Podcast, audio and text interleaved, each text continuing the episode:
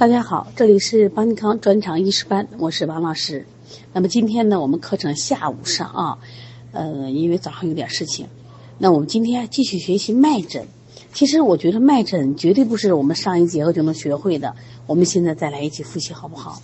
那么首先我们要把我们的脉象进行归类学习。第二个呢，还有我们一些相间的脉，因为这个只有反复练才能去学会的啊。其实古代诊脉啊有很多种方法，呃，有什么诊脉？就是我们常见的，就是我们一搭手摸手腕这叫诊寸口脉。其实过去还要摸脚，你知道吗？摸脚的时候叫扶阳脉，这个扶呢是竹字旁，一个夫人的夫，扶阳脉。还有呢摸我们的太溪穴，诊太溪脉；还有呢摸我们就是人迎穴的，诊人迎脉。这四个你知道就好啊！我再说一遍，最常见的叫诊的是寸口脉。我们看老中医一搭手上搭的是寸口脉，如果他摸脖子呢啊，诊的是人迎脉；如果他摸脚的脚面呢，摸的是扶阳脉；如果摸太溪呢，叫诊太溪脉。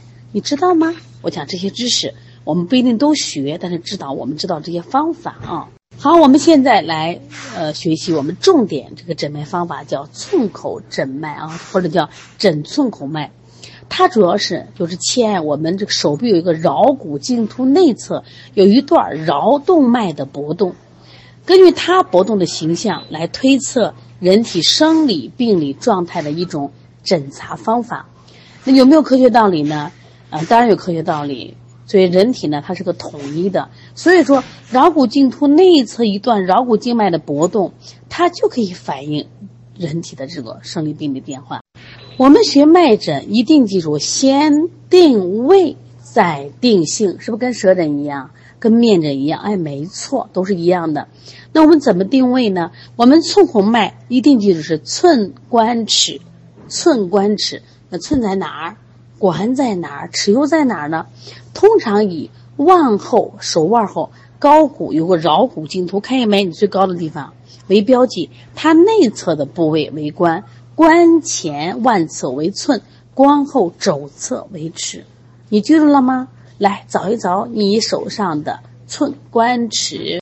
另外记住，两手各有寸、关、尺三步，总共几步脉？六步脉。别人说六步脉的时候，你就知道指的是。左手寸关尺，右手寸关尺，但有的人说三步九后的九后什么意思？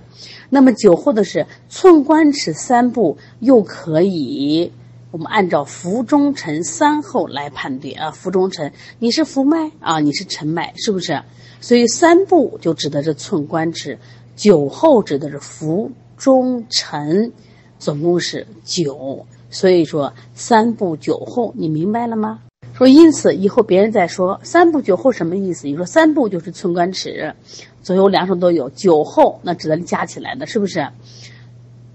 我们等于是有福中成三后啊。另外，我们再来看一下寸口脉诊病的原理，它真的这么准吗？真的有效吗？有人肯定要问的，这个寸口脉真的那么有效吗？呃，我们知道这还有个故事，应该是扁鹊的故事吧。当时在古代的时候，我们男女授受不亲，他特别给皇帝的妃子，他去这个要诊脉的话，他们都搭个红线，哦，那么搭个红线都有感觉，那你想想看有没有用的？肯定有用。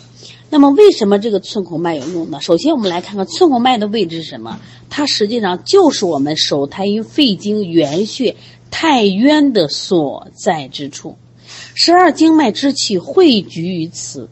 所以说，我们的太渊被称为脉之大会，明白了没有？手太阴，我们的寸口脉就在手太阴肺经原穴的所在之处，十二经脉的气都聚于它，所以脉会太渊。另外，我们还知道一个词叫肺朝百脉，五脏六腑十二经气血运行，结起于肺而止于肺。就是我们人体的十二经的气血都跟肺有关系，起于肺，止于肺。所以说，脏腑气血的病变都可能反映于在寸口，是不是？首先，我们的太渊就是我们的寸口脉啊。另外呢，手太阴肺经起于中焦，与脾经同属太阴，肺呢又与脾胃之气相通，脾胃又为后天之本，因此在寸口脉还可以诊查胃气的强弱，同时了解全身脏腑气血的盛衰。那为什么讲这些呢？就讲它的科学依据性啊。另外呢，我们的寸口处呢，其实就是桡动脉。这该动脉所在的桡骨茎突，它的行径相对固定浅表，诊查是方便易行，所以为诊脉的理想部位。那么，通过讲这种道理，让你充满了信心啊。另外，诊脉的时候，什么时间最好？当然了，以清晨最好。可是我们现在可能没这条件啊，人都起来比较晚，然后医院的人也比较多，但是尽量啊，让患者稍作休息。你呢也要就医者也要静下心来，他一般的体位有要求，正确体位是正坐或仰卧，前臂是自然向前，与心脏同一个水平。一定记住啊！一般我们在腕关节下要垫一个松软的脉枕，使寸口部充分暴露伸展，保证气血畅通无阻，才能反映真正的真实的脉象。另外，这个我们在诊脉的时候需要平息。平息是什么？一呼一吸谓之一吸。那么，这个一呼一吸是指的是医生的一次正常呼吸为时间单位，来测量患者的脉搏搏动次数。注意啊，这个是平息啊。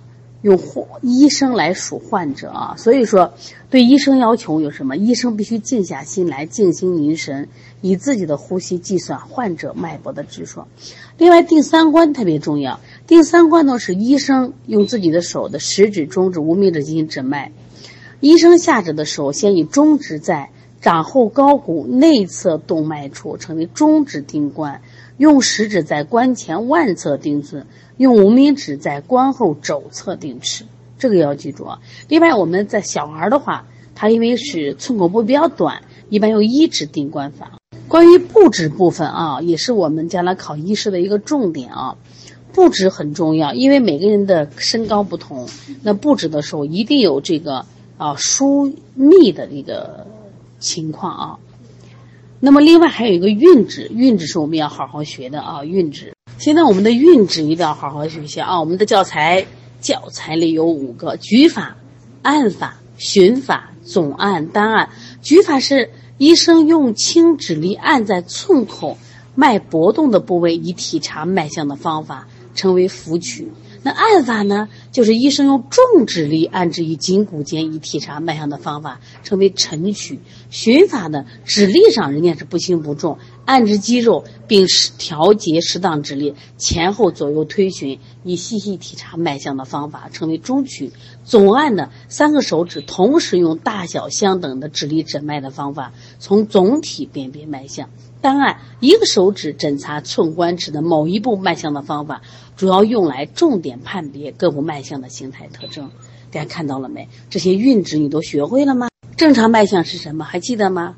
寸关尺三步，皆有脉，不浮不沉，不大不小，不快不慢，一息四五之，节律均匀而无间歇，从容和缓，柔和有力。尺脉的沉取是硬直有力，有位有神有根，是正常脉象的特征。另外，我想说一下啊，我们现在临床中经常说，哎，古人诊脉需要诊五十动。这个五十动是什么东东呢？五十动其实是医生对患者诊脉时间一般不应少于五十次脉搏跳动的时间。现在临床上诊脉是每手，就是啊，每手不少于一分钟，两手三分钟，那有时候也需要到三到五分钟啊。那诊脉的时间呢，不可过短。要有利于诊辨别脉搏的节律变化，尽量减少或避免漏诊脉搏节律不齐的促节带脉，或者是时快时慢、三五不调的脉象啊。因此，要求我们医者在诊脉时严肃要严肃认真，不得随便触按而草率从事。